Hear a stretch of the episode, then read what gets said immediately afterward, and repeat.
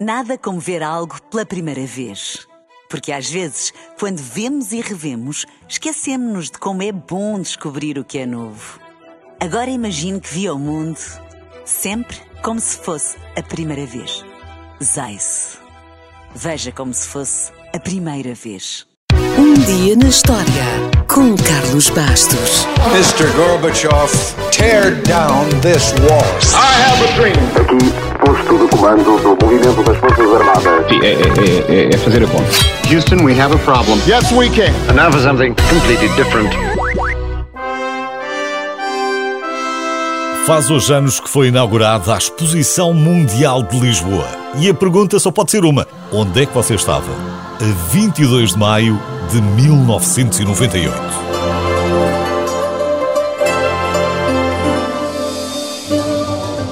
Desde que a Inglaterra ou a França começaram a realizar exposições universais no final do século XIX, a ideia tem sido sempre a mesma: apresentar a melhor versão possível do próprio país.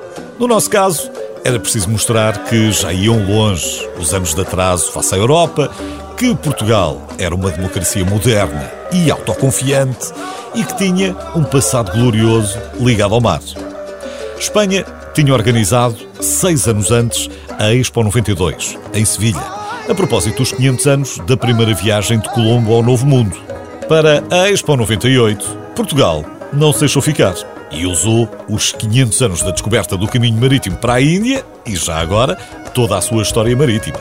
O tema não deixava dúvidas: os oceanos um património para o futuro. Na Expo 98, os povos de todo o mundo vão encontrar-se para conhecer melhor aquilo que os une. Os oceanos, um património para o futuro. Em Lisboa, em 1998. A Expo 98 abriu as portas a 22 de maio e durou até 30 de setembro. Foi uma festa de verão que durou mais do que as férias escolares. Participaram 146 nações, incluindo países sem litoral, como a Suíça ou a Bolívia, mas toda a gente ficou na água. É sempre bom lembrar que 70% da superfície da Terra está coberta por água. O facto de Portugal ter realizado a sua Expo depois de Espanha também serviu para aprender com as lições da Expo 92 em Sevilha, que ainda hoje não sabe o que fazer a certos passos. A Expo 98 era mais pequena, 60 hectares em comparação com os 220 hectares de Sevilha. Os pavilhões temporários e os edifícios receberam praticamente todos uma função pós-Expo. A entrada principal foi reconvertida em centro comercial.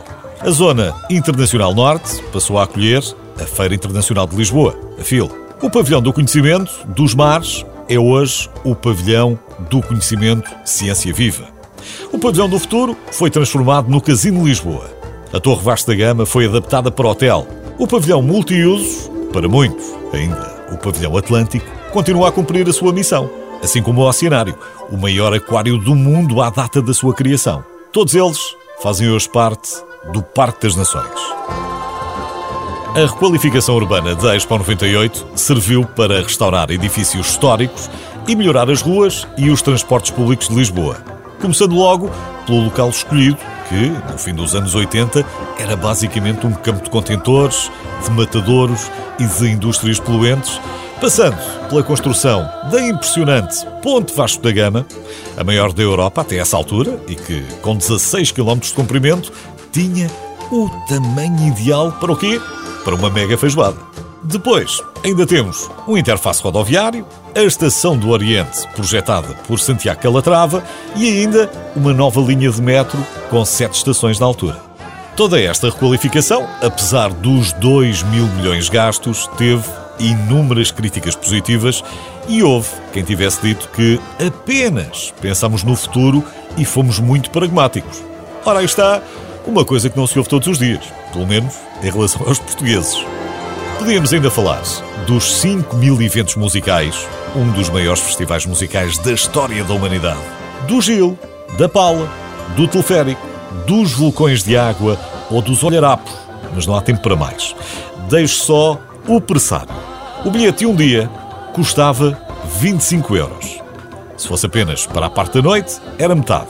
E existia também um passe de acesso ilimitado durante os meses da exposição que custava 250 euros.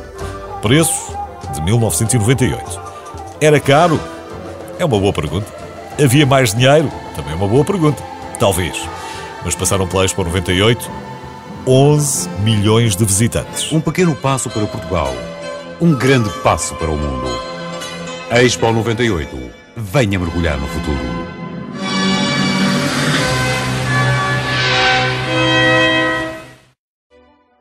Nada como ver algo pela primeira vez. Porque às vezes, quando vemos e revemos, esquecemos-nos de como é bom descobrir o que é novo. Agora imagine que viu o mundo sempre como se fosse a primeira vez. Zais. Veja como se fosse a primeira vez.